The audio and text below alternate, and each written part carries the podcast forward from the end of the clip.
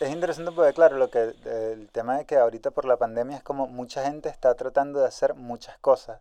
Lo que está Exacto. bien, por ejemplo, hacer YouTube videos. O sea, mucha gente hace videos de YouTube. Mucho. ¿eh? Y mucha gente sigue creando canales y sigue haciendo cosas. Ahora, eh, no es todo, no es como un número en la población enorme como una moda normal. Una moda normal ves como, pff, sabes, como que la mayoría de la gente que te, que te vas a encontrar está como siguiendo esa moda, como la- la- lo que ¿Qué hablamos. sería, por ejemplo? como lo que hablamos en el episodio eh, eh, pasado de música. O, eh, por ejemplo, la ropa. ¿Sabes? Que son como tendencias que abarcan una cantidad de, de gente enorme. Y no sé si tenga relación a que escuchar algo o comprarte algo, Sí. evidentemente es más fácil que ponerle trabajo a Claro. crear un podcast o a Cuando- crear un canal de YouTube o a Sí. escribir un blog o a crear cosas. Sí. Bueno, es que hay hay que ocupar todas las horas, ¿no? Lo que decíamos. Ya, exacto. Bueno, de- el- al menos de los meses de de marzo a, a, may- a principios de mayo, ¿no? Que no podías casi ni salir. O Sí. si salías no había nada abierto. Ya. En plan, sí. O, o haces tú, a- o empiezas a crear tú algo. Bueno, el tema de hoy es la pandemia La- y vamos a hablar de sí. cómo, de cómo el, el COVID nos ha afectado en nuestras vidas personales de nosotros. De- Hicimos como una lista de, de- Sí. de temas que consideramos eh, quizás relevantes, pero sí, lo que decías al comienzo de que la gente está tratando de llenar las horas es porque, claro, pasamos de Los dos primeros meses que no había nada que hacer. Claro, vi- vivíamos con nuestros días totalmente ocupados con mil mierdas Pues, y de repente de una semana a otra ya te- tenemos todo el tiempo del mundo porque básicamente la gente que tuvo el privilegio de seguir trabajando, parte de esa gente lo podía hacer en su casa, parte de esa gente tenía que seguir yendo como yo, pero era lo único que teníamos en nuestro Es- calendario diario. Sí. Y, vi- o sea, comienzas a ver cosas como gente aprendiendo cocina, gente aprendiendo cómo tejer. Como hacer pan. Seguramente hay... ah, ya, no, no. Iba a decir, la gente tuvo mucho más sex, pero no. la- en, yo en general la gente tuvo mucho menos Eh, sí, sex. eh, hubo- hubo- sí, justamente estaba leyendo algo de eso que... Bueno, antes de continuar, dentro cabecera.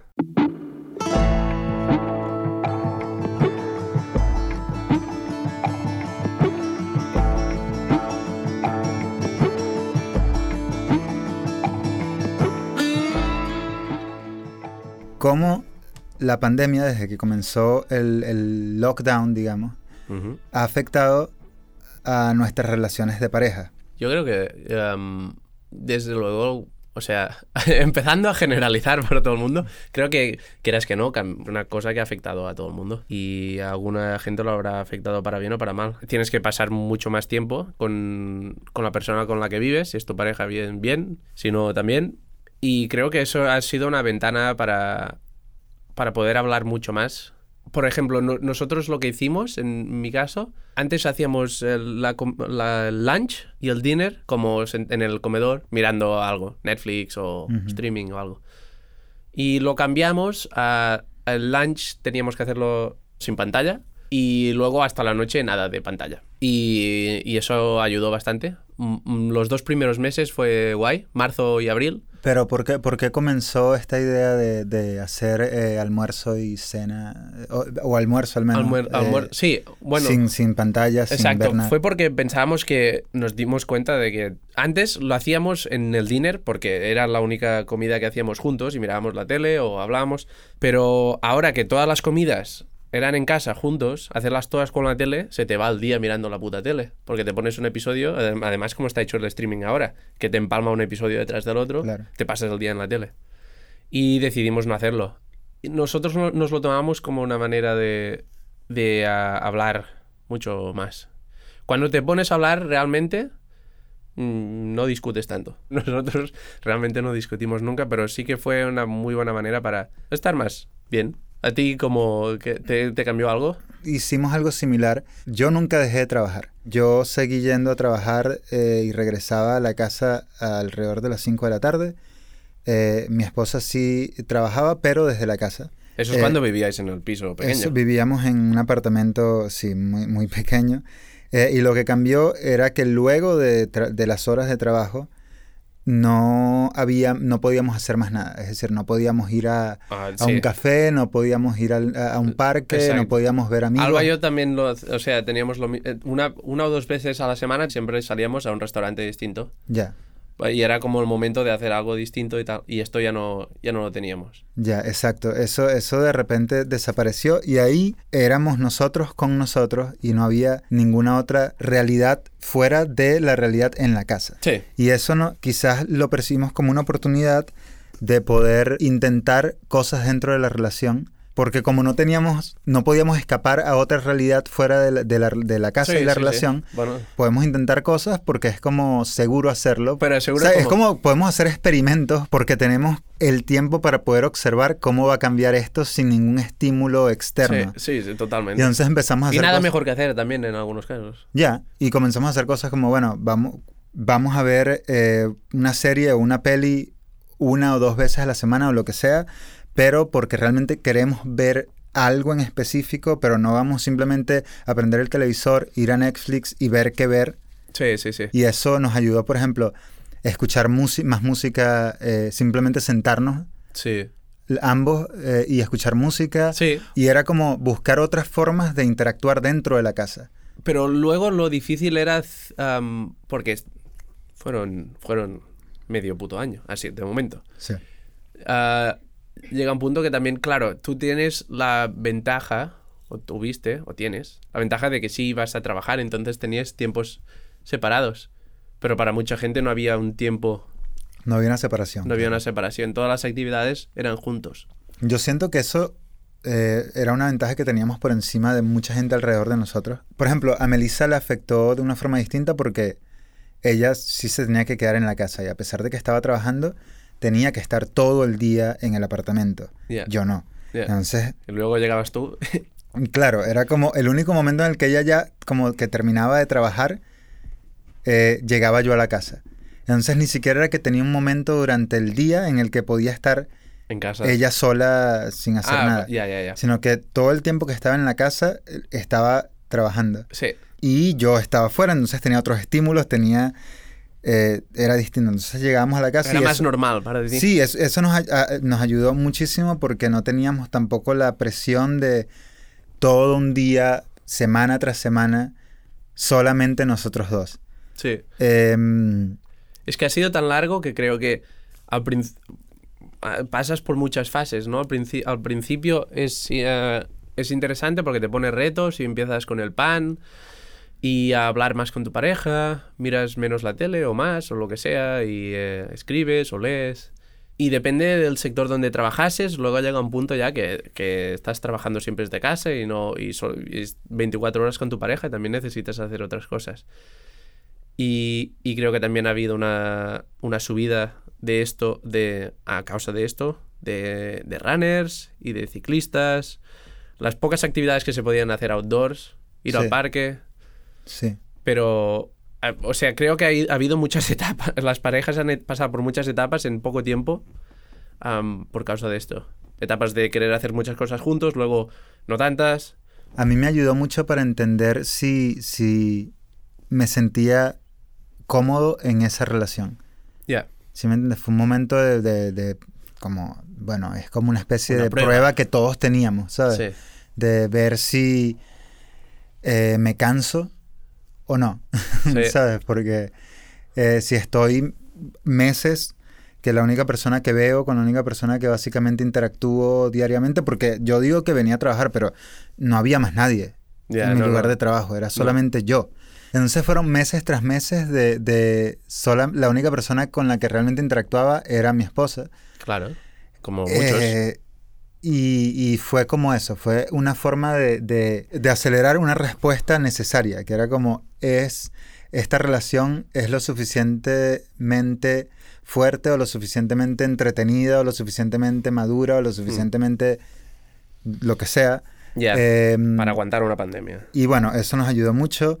eh, nos ayudó mucho a resolver problemas que quizás anteriormente, porque teníamos estímulos exteriores, como amigos y teníamos otras mierdas, no le dabas el tiempo o lo ponías debajo de, de la alfombra y lo ignorabas porque tenías otras cosas. Y ahora no, no había nada que pudieses usar como excusa y tenías que, que resolver cosas que, que Sí. estaban ahí. Claro, esto también cambió la forma en la que nos relacionamos con, con nuestros amigos y, y- y familia y lo que sea, ¿no? Sí, total. Eh, nosotros, en el caso de nosotros siendo ambos, eh, yo totalmente inmigrante y tú parcialmente, Sí. eh, porque en algún momento hablaremos de esto, pero Eddie es mitad eh, eh, catalán y mitad canadiense, Sí. Caca. caca, pero ambos somos inmigrantes, la mayoría de nuestros amigos y familiares están Fuera. fuera de, de Canadá, entonces ya tenemos experiencia con la idea de que te relacionas con amigos y familiares por medio de una pantalla. Sí, de una pantalla, sí. Total. Sin embargo, tenemos eh, amigos acá y eso cambió también. Claro, entre nosotros no lo habíamos hecho. O sea, llevamos ya un tiempo aquí y los dos estamos acostumbrados a ver ciertas personas por la pantalla. Claro, Entre nosotros nos- no nos había pasado, por ejemplo. O, a- o con- entre gente que vive aquí, amigos que tenemos aquí, ¿no? sí, sí. Y, y, y sí fue distinto. No sé, fue, fue raro. Pero a mí lo que me... Ya yo de por sí soy una persona que me cuesta eh, desarrollar attachment. ¿Cómo se dice attachment?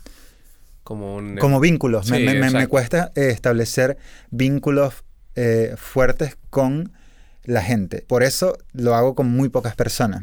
Entonces yo era como, tenía ya un grupo de amigos pequeño, tres, cuatro personas, Aquí en Canadá estamos. en. Canadá, claro. Sí. Pero la pandemia lo que me ayudó mucho fue a infiltrar incluso más sí. todo este círculo. Y es como Quitar malas hierbas. si ya no nos podemos ver con nadie y ahora comenzamos el proceso de poder ver a gente otra vez, eh, tengo la oportunidad de filtrar eso, ¿sabes? De decir, ok, esta es la gente que voy a volver a ver. Y Sí, ya. Por lo, por lo, sí, sí, por lo visto es that's a trend. Mi experiencia es la misma. No, no soy una persona que busque o que necesite tener mucha gente alrededor. La, la poca gente que, que tengo alrededor en, en- durante la pandemia le das mucho más valor y, y- me, ha, me ha ido muy bien. Creo que he llegado a conocer más a las personas, no solo a ti y a, y a las personas que, que conocemos aquí, sino incluso por Skype. He visto más a mi familia ahora que cuando vivía en España, también te lo digo. Antes por pantalla era terrible, y... pero he llegado a poder tener conversa- conversaciones interesantes y profundas por, eh, por pantalla. Y creo que salí de la... Sí, salí como tú de esta pandemia, que no hemos salido todavía, Sí, sí. sintiéndome muy amigo de los que realmente son mis amigos. Me ha ido muy bien en este sentido. Y mm, yendo a lo que queríamos hacer desde un principio, que es generalizar en este podcast, am, creo que mucha gente ha, ha podido hablar mucho más. Y creo que le ha ido mal a mucha gente, pero muy bien a mucha otra. Creo que han sido una, una época de, de que la gente sí que no ha podido tener Tinder, ni ha podido tener mucho sex, pero creo que se ha abierto con mucha gente con la que no se había abierto hasta ahora. Hay mucha gente como yo que nos gusta estar solos y estar siempre solos, pero llega un punto que incluso estando con tu pareja nece- necesitas hablar, como lo que decías ahora, con otra gente a Sí, veces. sí. Y eso es muy necesario. Creo que la gente lo ha descubierto a través de, aunque sea de Zoom. Hay, hay cosas que necesitas hablarlas con alguien quien no sabe todo de ti y eso lo convierte un poco más objetivo. ¿Sabes dónde voy, no? No. Bueno, perfecto. Era mi rant de- del momento.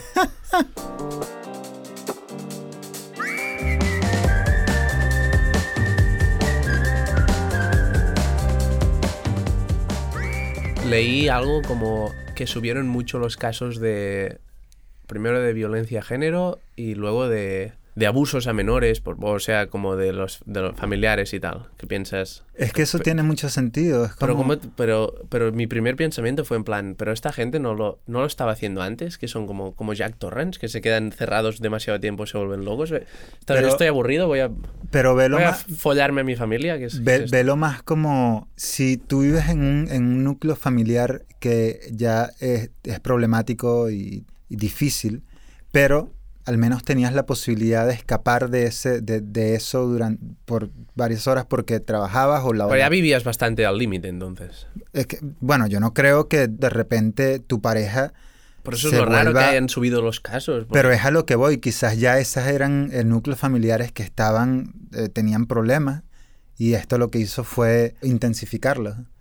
Me, me- parece sorprendente. O sea, porque también imagínate estar en una, eh, en una, ya sea una pareja o una familia, ya un- padres y, hijos y tal, eh, donde una de las personas quizás tiene algún problema, sea de violencia, lo que sea, y eh, encima de eso eh, se quedan sin trabajo, ya no pueden trabajar. Entonces ahora además hay problemas económicos, además ya tienes a los niños en la casa todo el día. ¿Cómo? Y lo pagas con ellos, ¿no? O sea, entiendo que el- te dicen, el gobierno te dice que no puedes trabajar y no puedes ir al bar y, y luego encima de eso hay un virus que quizá te mata y, lo- y eso lo entiendo, pero que suban así los casos, hay mucha gente que está viviendo ya al límite de, de- Hay mucha gente que está viviendo, sí. Eso es bastante loco. Yo siento que en los barrios en los que vivimos no son comunidades abiertas en las que tú observas cómo eh, viven los vecinos, cómo interactúa la gente.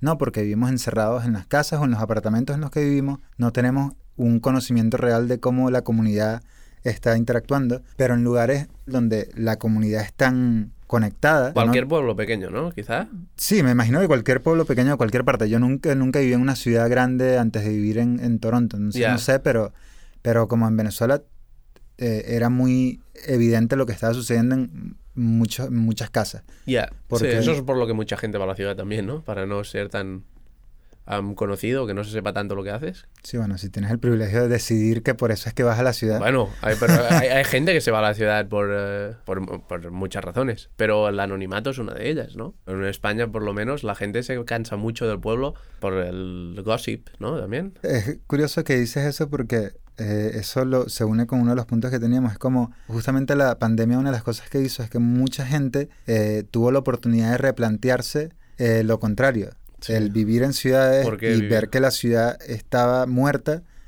eh, y decir, ok, ¿qué hago aquí? ¿Qué es lo que te da una ciudad que te hace estar en la ciudad? Bueno, tienes un, prosperidad económica, Mm, más fácil hacer dinero, sí. eh, tienes vida cultural.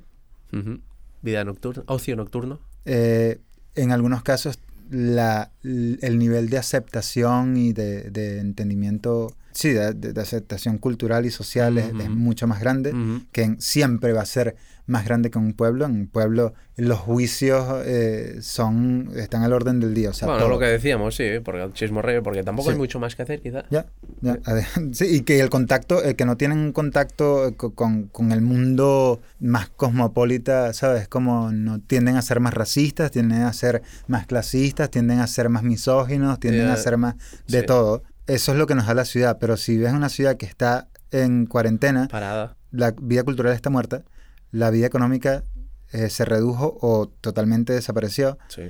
eh, ya no tienes interacción social porque no puedes, Lo único que podías hacer, eh, sí, era, era ir al súper, ¿no? Ya. Y yo siento que eso, al menos a mí, me hizo preguntarme como, ok, quiero seguir viviendo en una ciudad. Mm.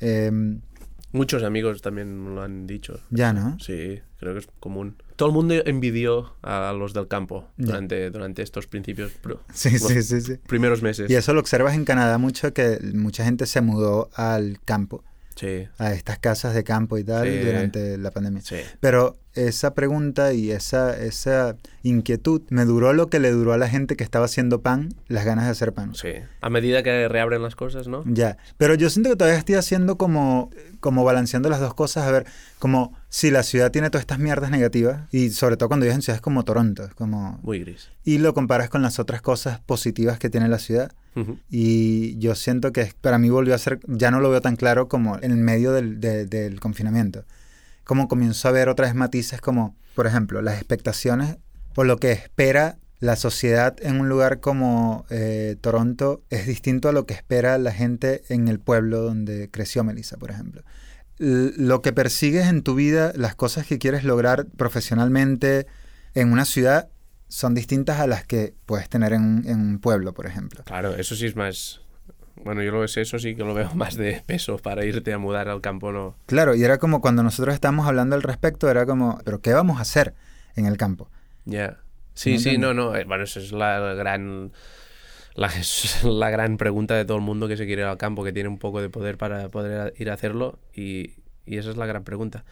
Pero te iba a decir, y, y la, la, mm, ¿tú crees que la pandemia también va a cambiar un poco los trabajos en el sentido de, de que como ha habido tanta gente que se ha quedado sin trabajo y las cosas están más difíciles.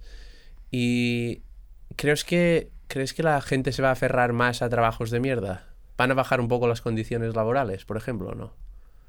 En el sentido, la gente va a tener más miedo a dejar su trabajo, que ya es un trabajo muy, muy de mierda. Ah, porque, porque las cosas están más difíciles y es más difícil encontrar trabajo, porque hay más gente en el paro. Eh, no lo sé, yo siento que eso es una respuesta que puede ser totalmente distinta si la respondes En Canadá. o sobre un en lugar como, España. como Toronto o un lugar como Barcelona eh, o un lugar como Caracas. En un lugar como Toronto no creo, Ya, va a haber trabajos para todos. ¿no? realmente que no creo. Que venga la gente. Pero claro, en un lugar como España imagino que es distinto. Sí, sí. Bueno, en España sí está el, el paro más alto que nunca Ya de no. la historia. Pero sí, me preguntaba, honestamente, seguramente no en Canadá no vaya a bajar las condiciones laborales. No sé, creo que en, en, en mi opinión cada vez habrá más trabajos que se pueda trabajar desde casa. Obviamente, eh, esta pregunta que, se- que te has planteado tú de ir al campo, nosotros también nos la hemos planteado y se la ha planteado todo el mundo. Y creo que hay gente que, que van a cambiar las cosas para que se pueda hacer, quiero decir. ¿Quieres hacer una pausa y luego regresamos con los últimos dos temas que tenemos para, para cerrar el episodio? Sí, Vale, hacemos una pausa y ya regresamos.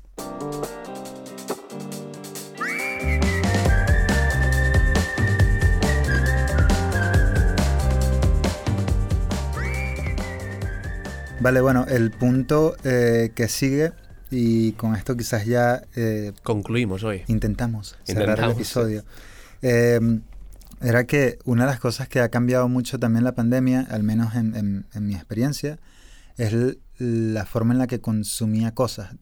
Cosas. Desde, desde información Mm, hasta, hasta cosas materiales. Eh, comenzando por la información, bueno, evidentemente eh, ha subido inconmensurablemente la, la- la cantidad de cosas que consumo, o sea, desde, desde eh, pelis, música, eh, eh, podcast, o sea, Consumes más. toda la información que, que, que, que consumí antes la dupliqué al menos. Eh, porque, ¿Por qué? Porque tú seguías yendo al trabajo. Eh, ya, pero yo siento que, eh, no sé, era eso, tener, era como llenar un poco la falta de interacción con el mundo exterior. Y eso lo, lo, lo hice con escuchando más cosas, ¿sabes? Escuchando mucho más podcasts. Era como una forma también de, ya no te puedes sentar con los amigos a hablar de, de cosas. Entonces, es como, me gustaría hablar hoy, o sea, tengo esta necesidad de hablar con alguien sobre X tema. eh, y ya lo hablé con mi pareja, es como, ¿sabes? Eh, me gustaría hablarlo con, con alguien más, pero no puedo. Entonces me escucho un podcast sobre el tema y así tengo eh, como opiniones y, y- Sí. y estímulos de otra gente, así no estoy interactuando yo directamente con esa gente. Sí, sí, sí, sí, sí. Eh, también la incertidumbre de todo lo que estaba sucediendo, eh, a pesar de que yo seguía en el trabajo, la incertidumbre aún estaba ahí con muchas otras cosas. Claro. Eh, el consumir eh, material de entretenimiento como música o películas te ayuda a alejarte de, de la incertidumbre, por, al menos por dos horas. Bueno, sí, te distraes, claro. Claro. Porque eh, por eso la gente se estaba volviendo loca en Estados Unidos, porque no había deportes, no tenían con qué distraerse. exacto. Era todo incertidumbre. En mi caso al menos subió mucho la cantidad, subí mucho el consumo de material de entretenimiento para distraerme un poco de lo que estaba sucediendo. Sí, Em, en mi caso también. ya. Mm, Sí, bueno, pero te, te- te pasó lo mismo, por ejemplo, con Sí, sí, sí, sí. um, podcast y Con, con podcast, sí que de- descubrí dos podcasts nuevos que me gustaron mucho. Am, uno de, sí, uno como más de información de ciencia y política y otro de, otro solo cómico, pero como, como de noticias y tal. Y, y- eso me ayuda, ayudó muchísimo a pasar los ratos en la, porque aunque cuando iba a la oficina, pues estás en la oficina trabajando y tal, pero por lo menos interacciones con gente y tal.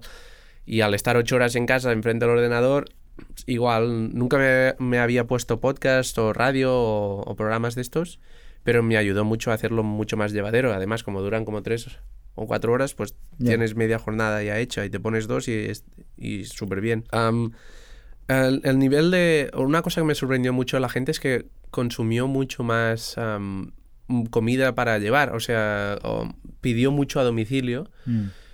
Pero Alba y yo no lo hicimos. quizá no pedimos comida a domicilio hasta junio o julio. Y, y lo que sí hicimos, eh, en mi caso yo cocinaba mucho eh, ya antes, pero Alba cocinó mucho más y descubrió muchos platos que se le dan muy bien. Pero eh, nuestro consumo varió más en el sentido como lo que he dicho antes de un poco menos de televisión, pero sí más de música y podcast. Descubrimos algunas series que sí que miramos que nos gustaron mucho, Ozark, ya te la recomiendo. El otro día miramos una película en Netflix que se llama uh, I'm Thinking of Ending Things. Ah, la tengo en la lista, sí. Y es bien rara, pensé que quizá te gustaría, pero es- era interesante. Pero como consumo, como no compramos muchas cosas, lo único que, que hicimos fue a la que pudimos, pues rentar una furgoneta e ir de viaje, pero nuestro consumo no cambió mucho en, en el sentido de, de- de compras normalmente, como no hacemos compras, De cosas, ¿no? de cosas no. Comprábamos lo mismo una vez por semana, hacíamos, hacíamos mercado y luego un poco menos de televisión, pero ya está. Eh, el consumo material en, en, la- en- en nuestro caso no cambió demasiado porque nosotros lo, lo que más gastamos dinero es en, en comida. Eh, porque nunca, es muy raro cuando pedimos comida eh, a la casa o comemos en alguna parte. Es muy, realmente muy raro. Eh, no por mí, pero influenciado precisamente por, por Melissa. Es brutal porque no solo te ahorras mucho dinero, sino que además tienes la posibilidad de comer comida que sabes que, que está bien. Que no está Eh, pasada, ni tiene corona. ¿no? Y que no es de mala calidad y tal. Porque en la mayoría de los restaurantes eh, la comida la hacen con, con ingredientes baratos de, de calidad dudosa. Entonces lo, lo que más gastamos era en comida, y, pero como estábamos en la casa, yo ya de por sí cocinaba muchísimo, pero lo que hice fue que comencé a cocinar cosas que demandaban eh, Tiempo. no, más, más cosas. O sea, porque eran platos más elaborados, platos con, con otro tipo de comida que quizás, o, o ingredientes que quizás no consumíamos y mierdas así. Y eh, subió, por ejemplo, el- la cantidad de dinero que gastamos en comida. Ya. Eh, porque ya- Bueno, en este- en nuestro caso también, porque no íbamos a comer tanto fuera. Claro, y entonces te- si estás a- a- inven- haciendo platos nuevos y tal, estás comprando cosas que antes no comprabas. Hmm. Y ya se vuelven parte de, de- de tu menú. eh, Sí. Pero al, no- al no interactuar con el mundo exterior y no caminar en, en las calles, enfrente de las tiendas, bombardeándote con compra esto, compra esto. Ya, pero Eh, estás mucho más tiempo en internet que te hacen lo mismo. Pero Bueno, pero tú pagas por las cosas. es a, lo, que- es a lo que voy, exacto. Si tú tienes Spotify y lo pagas, si tú tienes YouTube y lo pagas, si tú tienes... No te aparece publicidad en ningún momento. Ya.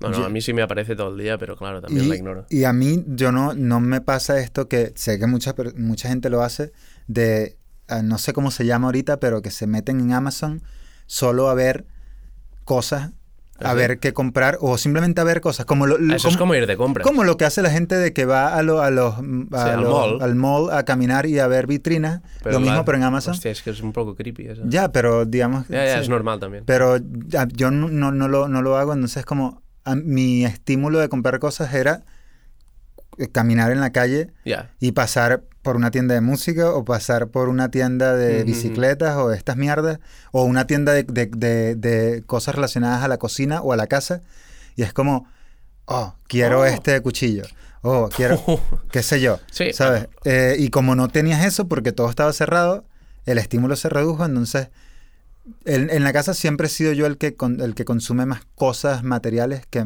que, eh, en comparación con Melissa. Melissa compra una cosa cada dos meses y yo no. Yo era mucho más de...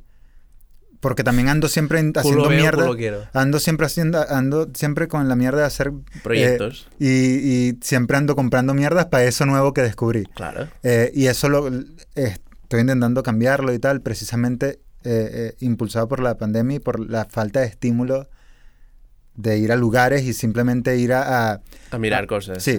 Sí, sí, sí. como entro al, al lugar de las bicis y es como puedo tener estos guantes que no tengo, o puedo tener este esta luz que es mejor a la luz que tengo ya. No has entrado todavía a ninguna tienda de bicis. Sí, sí, sí, sí, sí, sí, Pero pero te has aguantado. Me, me ha aguantado muchísimo. De hecho, yo comencé a hacer ciclismo y tal, y yo me quería comprar todo, Ya, ya. la- desde los lo sé. zapatos hasta todo, y me calmé y dije, espérate, y menos mal que lo hice porque no compré nada, y dije, no. Y ahora vas con tus calzoncillos agujereados y Exacto. tu zapato agujerado bici. también, pero en Eso. la bici.